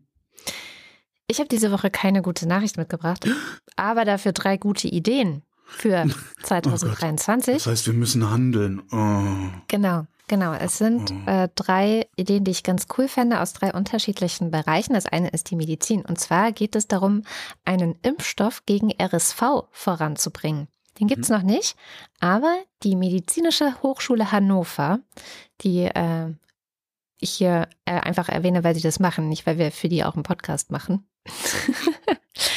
die suchen Säuglinge. Mhm. Die, die, suchen Säuglinge. Die suchen Säuglinge unter zwölf Monaten, mhm. denn der Impfstoff gegen RSV scheint prinzipiell schon gefunden zu sein, muss aber jetzt noch die Zulassungsstudien absolvieren. Und es geht ja insbesondere ah, darum. Die ganzen älteren Kinder, die hatten das alle schon. Genau, es geht ja darum, dass man die Babys und Kleinkinder ähm, damit impft. Das heißt, falls hier irgendwie frisch gebackene Eltern zuhören. Wenn das der Xavier Naidu hört, ey, oh Gott. Dann weint er wieder. Oh Gott. Ähm, ich packe den Link in die Show Notes. Also da, vielleicht kann man ja. ja was dafür tun, diesen RSV-Impfstoff ähm, voranzubringen. Und dann die zweite gute Idee, finde ich, die habe ich im Deutschlandfunk gehört oder Deutschlandfunk Kultur, äh, weiß ich gerade nicht. Die ist auch nicht neu, aber ich finde, wir könnten dann vielleicht 2023 für immer endlich damit anfangen. Die Idee lautet, jedem 18-Jährigen und jeder 18-Jährigen 20.000 Euro zu schenken, damit die einfach damit was anstellen, was ihnen im Leben irgendwas bringt. Also ob Und sie wer damit. schenkt mir 20.000 Euro? Du bist nicht 18. Ja, eben. Das ist, ähm, du bist schon erfolgreicher Podcaster. Du hast kein Problem äh, dabei, deine Ausbildung zu finanzieren oder ein Unternehmen zu gründen oder weiß der Geil, was 18-Jährige gerne machen möchten. Das ist nämlich so ein bisschen die Idee, das Problem ist nämlich, dass 18-Jährige extrem ungleich sind. Also sie kommen von der Schule und dann mhm. sollen sie in ihr Leben starten und sich irgendwie auf dieses Berufsleben und diese Arbeitswelt einstellen, haben aber extrem verschiedene Startchancen. Und das liegt einfach daran, dass sie entweder ein reiches Elternhaus haben oder nicht. Und die, die kein reiches Elternhaus haben, die haben halt verkackt. So. Oh und ja das ist so die Idee, dass man dann sagt, okay, alle 18-Jährigen bekommen 20.000 vom Staat und bezahlt wird das Ganze aus der Erbschaftssteuer, weil man dann gleich an zwei Seiten ein bisschen die Ungleichheit, die man einfach nur wegen, aus welcher Familie kommst du, ähm, in dieser Gesellschaft hat, mhm. ähm, schraubt man ein bisschen zurück. Und das finde ich eigentlich eine super Idee. Ja, find, ja, finde ich gut. Also wirst natürlich, ne, klar, also werden natürlich diejenigen, die dann äh, ein bisschen mehr Erbschaftssteuer oder überhaupt Erbschaftssteuer zahlen müssen, werden natürlich auch sagen, warum mir hat ja auch keiner, wie ich das gerade gemacht habe. Ja. Mir hat ja auch keiner 20.000 gegeben, aber finde ich gut. Mir hat auch keiner 20.000 Euro gegeben, aber ich hätte es geil gefunden und ich finde Ja, und vor allen Dingen, also wer, du kannst, vor allen Dingen kann man ja auch nicht so, so man kann ja nicht damit Politik machen. Soweit ich nicht gekriegt habe, kriegst du nicht, kriegst du auch nicht. So kannst du halt keine wär. Politik machen. Das ist halt, das, das ist halt, das ist halt so, das ist halt konservativ. Ne? Nee, das, ich, ich hatte das nicht, dann ist das, mir hat's ja auch nicht geschadet. Ne? völlig bekloppt alles. Jo, und dann hatte die Universität von Kalifornien, das ist die dritte gute Idee, die hatte eine richtig gute Idee, finde ich. Die haben nämlich eine Initiative gestartet, wo sie alle möglichen Wissenschaften, die da an, ihrem Campus sind, unter einen Hut bringen, unter eine sogenannte Solutions That Count, ähm, Count Globally vor allem äh, Initiative. Da sind also die Klimawissenschaften dabei, die Erdsystemforscher, die OzeanforscherInnen, äh, Physiker und alle möglichen ähm, ja, Disziplinen, die versuchen in Bezug auf die globalen Krisen und Probleme und Herausforderungen wie Klima und Artenschutz und Ernährung und Energie und aber auch sowas wie Stadtplanung, also alle diese ganzen Sachen, die ja, wir langsam mal angehen sollten. da äh, versuchen sie wirklich gemeinsam zu gucken, was sind jetzt Maßnahmen, was sind jetzt ähm, ja, wissenschaftlich belegte Lösungen, die global einen echten Unterschied machen und die ganze Welt voranbringen können. Das liest sich extrem ambitioniert. Es gibt einen sehr langen äh, Beitrag dazu bei Forbes, beim Forbes Magazin. Und ähm, ich finde es extrem toll, weil ich denke, genau so muss es halt laufen. Also die haben ja dieses Prinzip, hey, wir haben ja jede Menge schlaue Leute, die arbeiten so vor sich hin. Jetzt sollen die mal gemeinsam arbeiten und sich gemeinsam Lösungen ausdenken, wo ja auch, ich meine, bei all diesen Sachen, die ich gerade aufgezählt habe, gibt es ja auch Verschränkungen miteinander. Also es, es geht ja alles Hand in Hand. Und ja. deswegen ja, finde ich das richtig cool und hoffe, dass das ähm, was bringt. Wir werden es dann Ende 2023 vielleicht nochmal auf Wiedervorlage legen oder so. Wo du das sagst mit den Verschränkungen fällt mir ein. Ähm, ist gerade heute erschienen eine neue Ausgabe des Resonator-Podcasts, wo ich mit einem Wissenschaftler vom Karlsruher Institut für Technologie spreche und der forscht an Städten im Klimawandel. Ja. Und der sagt das, der sagt halt, der, genau das sagt er letztlich auch. Der sagt, es ist unglaublich wenig über Städte im Klimawandel publiziert worden. Es ist unglaublich wenig bekannt. Ähm, wenn man drüber nachdenkt, dann immer nur architektonisch und so. Dabei ist eine Stadt ein ganz anderer Organismus. Da müssen viel mehr Disziplinen dran, viel mehr. Und der versucht da gerade sowas äh, ähm, herzustellen. Also so, ein so ein ich sag mal, Multiforschungsansatz. Äh, ja. Dummerweise habe ich in der Sendung nicht mit ihm drüber gesprochen. Oh, schade. Ähm, dafür ist es ein anderes, sehr, sehr schönes Zeitdokument geworden. Ähm, ich habe die falsche Eingangsfrage gestellt. Das hat dazu geführt, dass wir anderthalb Stunden abgeschweift sind und dann musste er weg. Oh.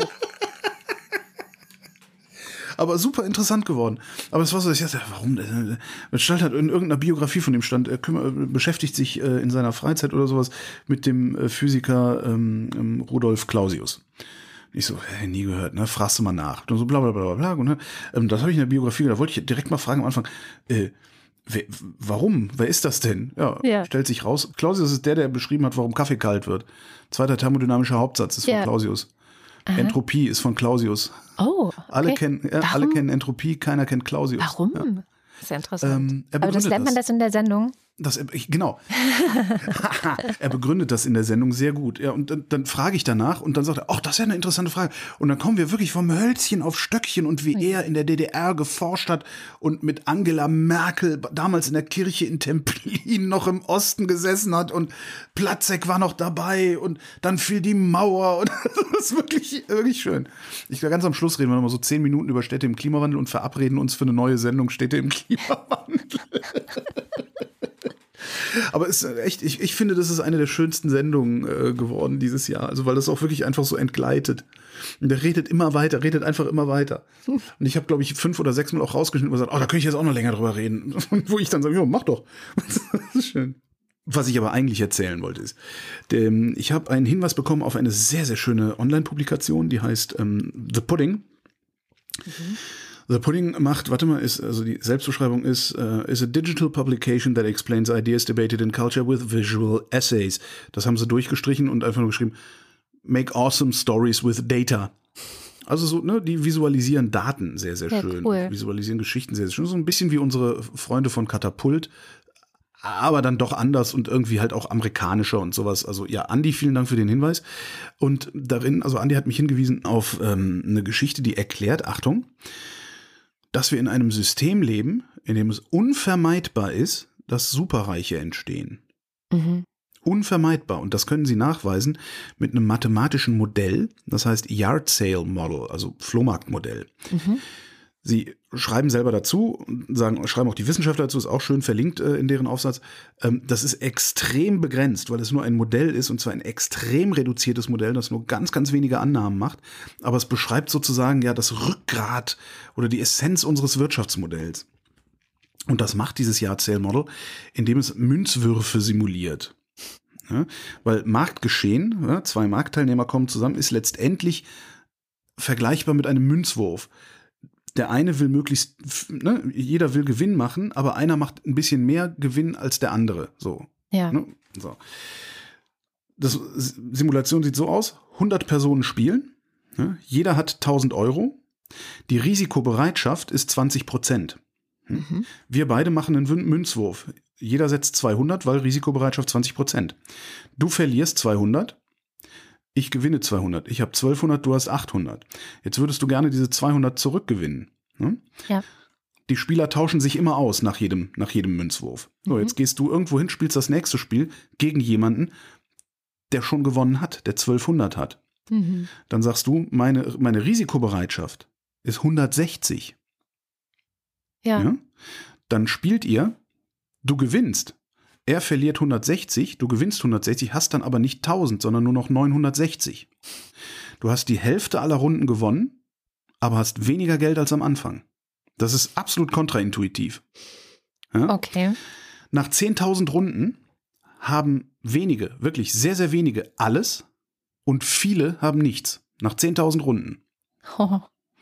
Ja, klar, wie gesagt, ne, sehr reduziert, sehr einfache Annahmen. Du hast natürlich äh, viel mehr Variablen dann im, im, im wahren Leben und so weiter, ne? Ganz klar. Mhm.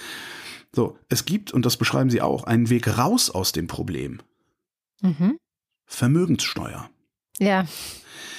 Nach jeder Ach. Runde, nach jeder Runde 5% Vermögenssteuer. Ja. Führt dazu, dass am Ende immer noch einige wenige abenteuerlich reich sind, es aber niemanden mehr gibt, der nichts hat. Das ist gut. Ja. 0,5 Prozent. Im Modell, ne? Wie gesagt, im Modell. Ja, aber gut. Aber es ist wirklich, es ist total logisch. schön grafisch, total mhm. schön grafisch aufbereitet, so zum Durchscrollen mit so, mit so Grafiken, die hochlaufen. Kannst auch selber Simulationen fahren mit mehr Prozent, weniger Prozent und alles Mögliche. Ähm, auch, auch die Auswirkungen äh, von so einer Steuer sind da sehr schön beschrieben. Wirklich toll gemacht. Auch wieder was zum Spielen. Geht auch auf dem Handy sehr gut. Das ist wichtig heutzutage. Dann kommen wir doch zu den Limericks der Woche. Da war letzte Woche die Aufgabe, ein Limerick zu diesem wunderbaren Stoff Deuterium zu ähm, dichten. Ich weiß, dass unser Wochendämmerungspoet Jens Ohrenblicker sich diesmal nicht ganz leicht getan hat, aber ich finde, sein Ergebnis kann sich ganz gut hören lassen. Wochendämmerungspoesie Limericks aus dem Papierkorb des Weltgeschehens. Künstler und Drogen. Deuterium, sprach der Poet, das Zeug ist doch längst obsolet. Von Crystal und Crack bin ich ebenfalls weg. Aber Glühwein und Punsch. Ja, das geht.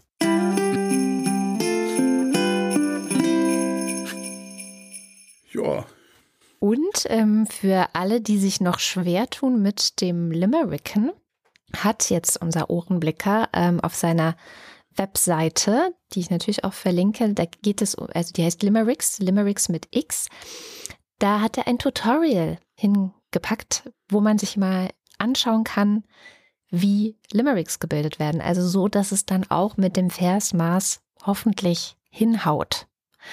Also für alle, die da noch ein bisschen Unterstützung brauchen, schaut doch mal auf der Webseite vom Ohrenblicker vorbei. Wir haben aber trotzdem welche gefunden, oder? Die wahrscheinlich ganz gutes Versmaß hatten von unseren HörerInnen. Ich hoffe, dass ich das hinkriege mit dem Lesen hier. Ja, stimmt. Also wenn die, wenn die es schaffen, dann scheitern wir. So ist es immer. Ich versuche mal einen von Nils. Das große zylindrige Fischbecken zerbarst unter erheblichen, erheblichen Schrecken. Darin Kabeljau Beuteltier dumm, kam sich vor wie Deuterium, als ein Wal ihn zerquetschte, nur Flecken. Ich weiß. Also liegt ja, jetzt daran, dass du schlecht vorgelesen hast? Kann das sein? Vielleicht, vielleicht habe ich mich auch, vielleicht in meinem Kopf klang das total lustig. Ich weiß überhaupt nicht. ich habe den von Jens Georg ähm, genommen. Dieser komische Stoff Deuterium, für viele ein großes Mysterium. Frau Minister verwirrt, Halbwissen falsch zitiert. Ah, naja, Fusion macht daraus einfach Helium. Tja. Ja, klang irgendwie, also in meinem Kopf klang das lustig. Tja. Ist vielleicht auch mal ganz gut, dass wir eine Woche frei haben. Ne? Ja, ich glaube auch. Wollen wir trotzdem noch ein Limerick-Thema für die erste oh. Januarsendung mit auf den Weg geben? Wie wäre es mit. Wie hieß denn dieses Land in China, was, was, was, was der Chines, was dieser Shangzhong? Wie wäre es mit Shangzhong? Shangzhong? Shangzhong. Finde ich gut. Shangzhong? Shangzhong. Also im Grunde muss man nur auf Shung reimen, ne? Oder ja. Um. Genau. Shangshung, Teuerung. Okay. Oder Resturlaub. Nee, Resturlaub. Komm, das einfach passend zum Jahresausgang. Resturlaub. okay. Hashtag Resturlaub. Resturlaub, genau. Hashtag Resturlaub. Ein Hashtag zur Sendung, wie der Böhmermann. Ja. Wir kommen noch ganz groß raus. Hashtag Resturlaub. Holger, ich mach dich, ich mach dich berühmt. Ich mach dich reich. Dann kommen wir zum Börsenticker. Montag. Tristesse an der Wall Street. Dienstag. Wall Street fehlt die klare Linie. Mittwoch. Es geht wieder bergauf. Donnerstag. Zinsängste und kein Ende. Freitag. Anleger glauben nicht an Weihnachtsrallye. Mhm. Und damit sind wir beim Faktencheck. Heute wieder mit Nando Hulverscheid. Hallo Nando. Ja, hallo auch von mir. Was hast du denn in den vergangenen zwei Stunden noch finden können, was du gerne ergänzen oder auch korrigieren würdest? Mhm. Ja, da möchte ich erstmal einsteigen mit dem Thema Gaspreis. Äh, Holger hatte ja ausführlich referiert zu der Entscheidung des EU-Ministerrates, wie das jetzt laufen soll mit diesem Gaspreisdeckel an dem, im, ja, im Großhandelsbereich. Und ähm, dann hat Holger ja, ganz viele Zahlen genannt, die stimmten auch soweit, aber halt, er hat halt gesagt, er hat keinen Plan, woher diese Referenzpreise kommen sollen, die ja da eine ganz wichtige Rolle spielen. Also quasi Gaspreisbremse greift, wenn Referenzpreis so und so hoch ist oder auch nicht. Und äh, ich habe mal reingeguckt und ich glaube, ich habe es zumindest halbwegs verstanden. Also ähm, es ist halt zunächst mal richtig, dass es die, diese TTF-Börse gibt, die für den europäischen Gashandel in der Vergangenheit auch oft die Referenz dargestellt hat. Also logische Frage ist jetzt erstmal, warum braucht man denn überhaupt ganz viele verschiedene Referenzen, wenn es doch diese TTF gibt? Und wichtigster Grund ist, dass der TTF-Preis für den LNG-Handel in der EU nicht mehr genau widerspiegelt, was überall so passiert. Das schreibt der Ministerrat halt zu dieser Entscheidung. Und ähm, woran liegt das? Das liegt an Standortfaktoren, denn es ist offenbar so, dass die Infrastruktur in der EU teilweise am Limit ist, also für den Gastransport und so weiter, äh, so dass das Handeln von LNG an der TTF halt teurer ist als anderswo. Und Daher kommen auch diese 35 Euro pro Megawattstunde, die Holger erwähnt hat. Denn das ist der durchschnittliche Preisunterschied in diesem Sommer gewesen zwischen der TTF-Börse und anderen Handelsplätzen. Und jetzt komme ich auch mhm. zum Referenzpreis. Denn was ist denn diese LNG-Referenz? Das ist ein Durchschnitt, der unabhängig von der TTF aus Preisen von anderen europäischen Indikatoren gebildet wird. Ja. Ähm, und alle, die Weihnachten nichts vorhaben, die können sich das ja in den Shownotes genau durchlesen. Damit würde ich jetzt alle nur langweilen, welche Indikatoren das sind. Die hat man auch alle noch nie gehört. Alles klar. Ja, übrigens haben die EU-Minister in dieser Sitzung am 19. Dezember, wo diese Entscheidung herkommt, auch äh, einen Vorschlag angenommen, dass zumindest ein Teil des Gasbedarfs in der EU gemeinsam beschafft werden soll, sodass Mitgliedstaaten nicht so untereinander konkurrieren. Ähm, ich weiß nicht, ob da jetzt noch irgendwo ein Parlament oder was auch immer hinten dran hängt oder nationale ähm, Entscheidungen, aber im Grunde geht es darum, dass halt halt Großeinkäufer von Gas in Mitgliedstaaten dazu verpflichtet werden, zumindest einen gewissen Teil ihrer Einkäufe über einen gemeinsamen EU-Dienstleister zu zu machen. Das klingt ja auch nicht so verkehrt, ja. sage ich jetzt mal als Laie. Ja, für mich klingt es auch gut. Ja, ähm, ich wollte kurz darauf eingehen, dass du ge gesagt hattest, du machst da dir Sorgen über den Konflikt zwischen Aserbaidschan und Armenien, also Region Bergkarabach, dass es halt auch außerhalb dieser eh schon Konflikt ähm, ja leidenden Region halt noch äh, da rausgehen könnte. Und äh, das halte ich schon für belegbar. Also das Auswärtige Amt hat im September zum Beispiel geschrieben vom Beschuss auf Orte, die definitiv nicht in Bergkarabach liegen. Und ähm, ja, das ist also wahrscheinlich leider eine traurige Realität oder das Risiko ist auf jeden Fall da. An der Stelle ein Hinweis auf die Sendung mit Anna Arijanian, da hatte ich mit ihr genau darüber nämlich auch gesprochen. Mhm. Sehr gute Gesprächspartnerin dazu. Dann äh, möchte ich nochmal zur EU kommen. Und zwar hat Olga angesprochen, ähm, es klang wie so eine Spontanmeldung, ja, jetzt hat die Kommission äh, noch mehr Mittel eingefroren für Ungarn. Äh, jetzt sind es nicht nur 6 Milliarden, sondern 22 Milliarden, die da blockiert sind. Und ähm, da bin ich so ein bisschen stutzig geworden, wo das so auf einmal herkommt. Der Spiegel hat da auch eine Meldung hinter der Paywall zu, die mhm. auch das im Grunde halt titelt. Aber es, es ist, glaube ich, nicht so einseitig, wie Holger das gesagt hat, von wegen die Kommission hat da jetzt einfach mal entschieden, wir machen das jetzt. Denn auch 22. Dezember datiert, es gibt eine Vereinbarung zwischen der Kommission und Ungarn. Ja, die heißt Partnerschaftsvereinbarung, schön diplomatisch formuliert. Und ja, darin geht es um diese 22 Milliarden Euro aus verschiedenen Strukturfördertöpfen. Ich zitiere jetzt mal.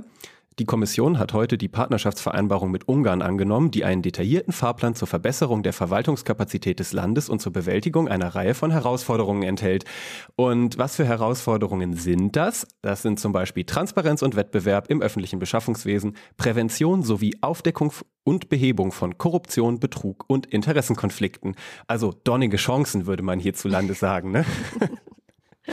Und äh, das äh, Lustige für mich ist, dass äh, Tibor Navracic, ein ungarischer Politiker, äh, natürlich auch Angehöriger des Orban-Camps, dazu getwittert hat, ähm, dass sie ja äh, alle ihre Ziele erreicht hätten, äh, nämlich bis zum Ende des Jahres äh, eine Vereinbarung zu treffen äh, mit der Europäischen Kommission, die ihnen Zugang zu den europäischen Mitteln gibt. Also das ist quasi aus okay. ungarischer Sicht oder zumindest verkaufen, verkaufen sie es als Erfolg. Wunderbar. Sehr schön. Äh, alle sind glücklich. Ja, super, oder? Ist doch alles gut jetzt. Und dann möchte ich zum letzten Punkt äh, heute kommen im Faktencheck. Und zwar ähm, nach diesem EuGH-Urteil, ja, ähm, Urlaub, der nicht genommen worden ist, ne, wegen Arbeitsbelastung oder was auch immer, verfällt nicht. Da hattet ihr dann aufgeworfen, hä, wie ist denn das dann mit dieser für viele Arbeitnehmer zumindest üblichen Regelung, dass Resturlaub genommen werden muss bis April, ne? Wenn er noch übrig ist aus dem vergangenen Jahr, ist das damit jetzt auch vom Tisch? Ja, so ganz so einfach ist das nicht. Ich bin jetzt kein Jurist, deswegen das ist jetzt keine inhaltliche Bewertung. Ich stelle nur fest, dass es das Bundesurlaubsgesetz gibt, in dem halt explizit steht, dass Urlaub im laufenden Kalenderjahr gewährt und genommen werden muss. Und eine Übertragung ist nur dann zulässig, wenn da äh, betriebliche Gründe oder halt Gründe, die beim Arbeitnehmer liegen, das rechtfertigen. Und dann muss halt im Fall der Übertragung in den ersten drei Monaten des folgenden Kalenderjahres Urlaub gewährt und genommen werden. Das ist also so eine beiderseitige Geschichte. Also wenn ich als Arbeitnehmer gehindert worden bin, daran Urlaub zu nehmen, dann muss mir in den drei Monaten darauf folgend, der Arbeitgeber muss mir dann auch die Chance geben, den auf jeden Fall zu nehmen, den Urlaub. Was jetzt die Gerichtsentscheidung vor allem zu ändern scheint aus meiner Sicht ist, dass solange das Unternehmen nicht alles tut, den Urlaubsanspruch auch umzusetzen, zusammen in Zusammenarbeit mit dem Arbeitnehmer, dann können die sich nicht einfach darauf berufen, dass sozusagen mit genug Zeit äh, dahinter dann der weg ist, weil äh, insbesondere halt die Vergütungsansprüche für den Urlaub bestehen bleiben. Das habe ich nebenbei noch gelesen. Das ist nicht ganz neu, aber anscheinend ist gerichtlich schon mehrfach festgestellt worden, dass Urlaubsansprüche zum Beispiel auch vererbt werden. Das heißt, äh, wenn ich Erbe bin von jemandem, der als Arbeitnehmer eine Menge Urlaub mit sich rumträgt und vielleicht in Zukunft ja dann auch Jahren noch angesammelt, so wie jetzt ne, halt in dem Gerichtsurteil festgestellt, dann ähm, muss mir dieser äh, Urlaubsanspruch, zumindest der finanzielle Teil davon, wohl ausgezahlt werden als Erbe. Fand ich auch ganz interessant. Ich halte fest, Arbeitsgerichte haben anscheinend auch äh, eine ganze Menge Urteile äh, zugunsten von Arbeitnehmern gefällt, äh, jetzt aktuell und auch in den zurückliegenden Jahren.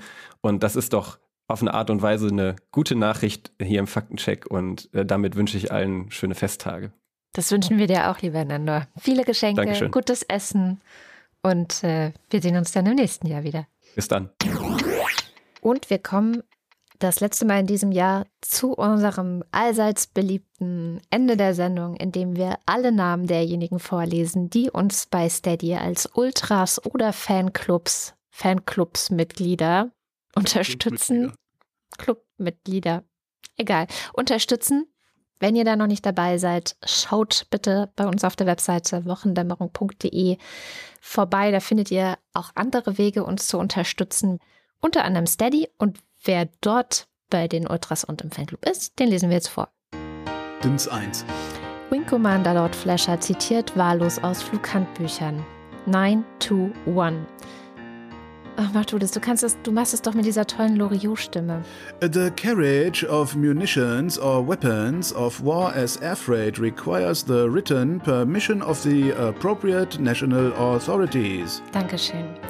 Bille und Alphons sagt mir nichts, auch nicht, wenn man es französisch ausspricht, aber Bille und Zotte sagt mir was, bin Generation Schneider Jugendbuch.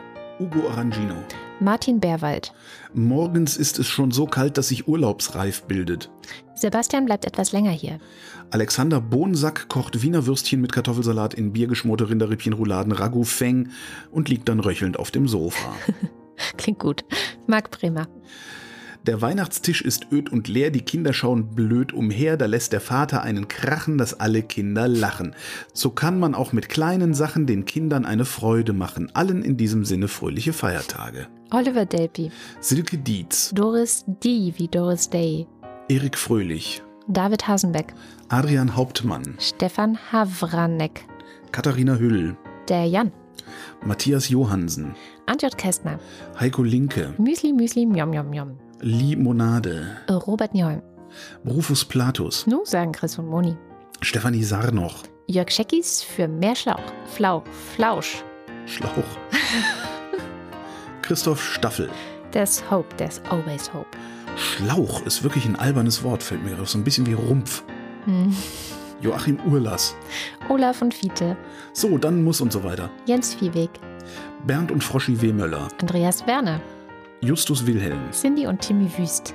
Guido Baulich. Anita Schroven. Und jetzt der Fanclub. Julie und Sebastian. Andi 3000. Timo Altfelde. Katrin Apel. Was war denn jetzt so lustig?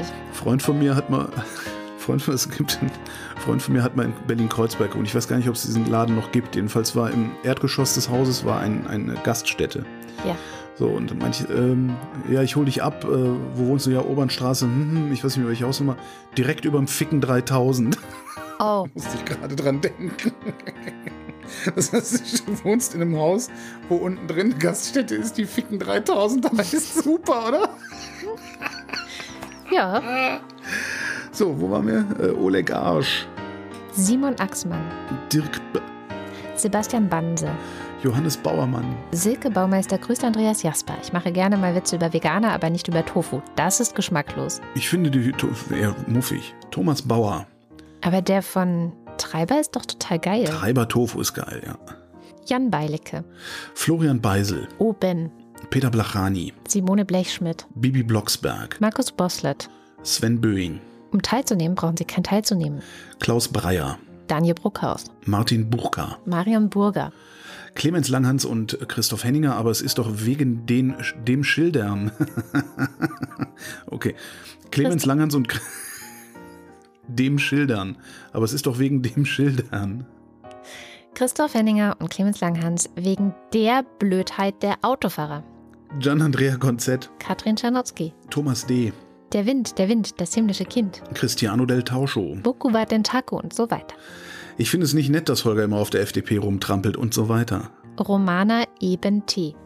Ich möchte doch einfach nur hier sitzen. Jan und Steffi empfehlen euch Time is Up von Mark Benecke zum Beispiel auf YouTube zu sehen. Roland Erck. Claude Fankhauser. Lucy wünscht allen schöne Feiertage und freut sich, dass jetzt hoffentlich noch mehr Menschen Mastodon und das Fediverse entdecken. Nutzt nicht die offizielle Mastodon-App, sondern zum Beispiel Tusky. Ich finde ja auch Tut ganz gut. Tut, tut gut. Matthias Flader. Oliver Förster. Der Fossibär. Olli Frank. Der Freibierfried. Andreas Freund. Marcella Frick. Mariana Friedrich. Mareike Geib. Jörn Arne Göttich. Christian Gottinger.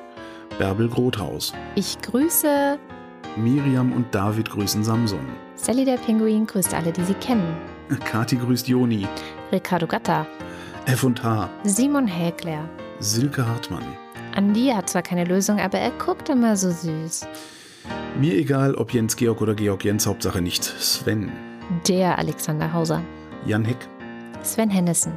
Katharina, ich möchte einfach nur hier sitzen und Glühwe billigen Glühwein trinken, Herbst. Ralf Herbst. Tobias Herbst. Paul Hilbert. Nils und Hilke. Benjamin Hupp. Mein Name ist Lose, ich kaufe hier ein. Der Oberfrittenbach ist ein typischer Emmentaler Graben. Lars ist vom Versagen der Politik entsetzt und trinkt jetzt Mai Tai. Andreas Jasper. Tobias Johannes. Philipp Kaden. Arne Kamola. Kamikazi. Tim Klausmeier. Oliver Kleinert. Alexander Klink. Oliver Koch. Felix, der jetzt wegen Schlafmangel koffeinfreien Kaffee trinkt. Jessica Kogoy. Thomas Kohler. Markus Krause. Magali Kreuzfeld. Halligalli Kreuzfeld. Entschuldigung. No jokes with Oh ey, names. das ist echt die erste Regel. No jokes with names. Und was machen wir hier seit Jahren? Es ist großartig. Ich finde es großartig. Wir machen damit einfach weiter. Felix Kronlack, Dammers. Pierre Kronquist. Thomas und Corina. Oliver Krüger. Oliver Kohlfink. Sebastian Lenk und Henry Vize. Move aside, let the man go through, let the man go through. Detmar Liesen. Nico Linder. Florian Link. Mein Name ist Ipsum Lorem Ipsum. Sabine Lorenz. Der Lux ist entzückt von den Steinbock-Kids. Danke für die Postkarte. René Ludwig. Von allein hören keine Krieger auf und so weiter. Die meisten Vitamine sitzen gewöhnlich unter der Schale. Daher esse ich vor allem die Schale von Früchten. Meine Lieblingsfrucht sind die Schokobananen. Gar nicht dumm, das ist clever. Martin Meschke. Nevermind. Augen miam miam miam. Johannes Möller. Die Mulle. Sebastian Nachname ist der Redaktion offensichtlich bekannt, da die Weihnachtskarte angekommen ist. Vielen lieben Dank. Hey! Sami Samir Nainanejar. Ja, ich hab's geschafft übrigens. Ich hab's geschafft. Was? Was hast du geschafft? Alle Karten zu schreiben und zu versenden. Naja, ich habe es geschafft, alle zu unterschreiben und dabei habe ich, glaube ich, nur zwei oder dreimal versehentlich nicht Holger, sondern irgendwas anderes geschrieben, Echt, ist mir gar nicht was ich dann immer noch zu Holger habe retten können. Ja, ja. Aber ich sage dir, ich habe immer nur so 25 Karten am Stück geschrieben, weil irgendwann wirst du blöd. Ja klar. Dann habe ich immer irgendwas anderes gemacht, einen Podcast geschnitten oder so. Und in den Braucht Pausen dann wieder Stempelchen. 25 Postkarten gesch geschrieben. Hatten wir Samir Naina Najar schon? Ja. Ja, gut. Dann kommt jetzt Celine Neubich. Thorsten W. Noll. Bernd Nossem. Edu Opferkathole. Boris Perner. Jochen Philipp. Silke Placheta. Nils Planthold. Josef Porter. Claudia Pschack. Sebastian Quapp. Axel Rasmussen. Wilhelm Reich. Marc Riese. Christian Rohleder. Markus Römer. Anna Roth. Sven Rudloff. Der Schommi sagt Danke. Jürgen Schäfer. Christian Schluck. Christian Schmidt. Beatrice Janine Schöne. Susanne hat jetzt auch mal die Adresse für eine Postkarte eingetragen. Schulze. Ich hoffe, das war nicht zu spät, aber gut. Tim Seitz. Hallo, ich bin Troy McClure und so weiter. Chip, Chip und Chap und so weiter. Theresa Sievert. Abracadabra und so weiter. Markus und Julia sind Fans der Wochendämmerung genau wie Birgit Sobich. Sebastian Sollmann. Der Kopf ist nicht zum Nicken, sondern zum Denken da. Alexander Spakowski. Marie Stahn. Christian Steffen. Blas N. Stein.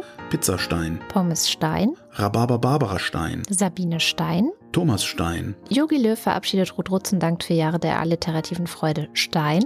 Salatstein. Kirsten Stein, äh, Klein. Philipp liebt es, mit seiner Theresia der Wochendämmerung zu lauschen. Stein, Kopf. Sus und Martin Stöckert. Günther Stück. Claudia Taschow. 19. Somebody once told me the world's gonna roll me. Moritz Timm. Mr. Tipp. Hans freut sich über die Existenz von Andrea und der Wochendämmerung. Alice und Biele wünschen besinnliche Festtage und ein frohes neues Jahr. Und Anna und Gregor sind hocherfreut, denn sie hören jeden Freitagabend beim Bridge gegen Priscilla und Gwyneth Mothworth die Wochendämmerung und zwar immer ganz bis zum Schluss. Ganz. Martin Unterlechner. Jan van Winkenreue. Henning Feller. Audra Fischer. Jannik Völker. Michael Völksen. Stefan Wald. Andreas Waschk. Tim Weber. Martin Wittmann. Bin wieder da. Anja und Jan wieder in Bielefeld. Jenny Wiegand. Tobias Wirth. Christoph Ziesecke. Bitte mal zur Seite treten, denn wir brauchen Platz zum Kneten. Sind die Finger rein? Du Schwein. In der Weihnachtsbäckerei gibt es manche Leckerei. Zwischen Mehl und Milch macht so mancher Knilch eine riesengroße Kleckerei in der Weihnachtsbäckerei. Nico Erfurt. Anna und Georg mit dem kleinen Knusprig. Friedlich. Evelyn Künstler Wiesmann. Von Dürers Meisterhand ein Stich betrachtet, wirkt mehr äußerlich. Dagegen dringt, wenn Sie verzeihen, der Mückenstich weit tiefer ein. Man sieht heraus, dass ein Insekt viel mehr kann als der Intellekt. Nils Petersen. Ich stehe für die Regenbogenfahne, seitdem ich checkte, was für Privilegien ich habe. Familie Felten und Knecht. Andreas Wert. Kirsten zurück zum Dauerauftrag. ja, vielen herzlichen Dank. Ja, vielen, vielen Dank äh, für ein weiteres Jahr Lebensunterhalt. Und wir wünschen frohe Weihnachten, falls ihr das feiert, und einen absolut guten Rutsch ins neue Jahr. Und ich hoffe sehr, dass sich das neue Jahr endlich mal ein bisschen mehr Mühe gibt als die letzten so. Ja, dann hoff, hoff du mal. Mhm. Es kann doch eigentlich nur besser werden, oder? Nein. Nein? Nein, das kann auch besser, es kann auch schlechter werden. Ach man, ey. Ich mein, Ach so. We, we, we ain't seen nothing yet. Ne? Ich mein. Ja, ich weiß. Was wir vergessen haben zu anzukündigen, ist, dass es nächste Woche einen Jahresrückblick geben wird. Mit Oh ja. Stefan Niggemeier von den Übermedien, also sozusagen ein medialer Jahresrückblick, der aber auch sehr launig geworden ist. Jo. Also bis zum nächsten Jahr. Tschüss.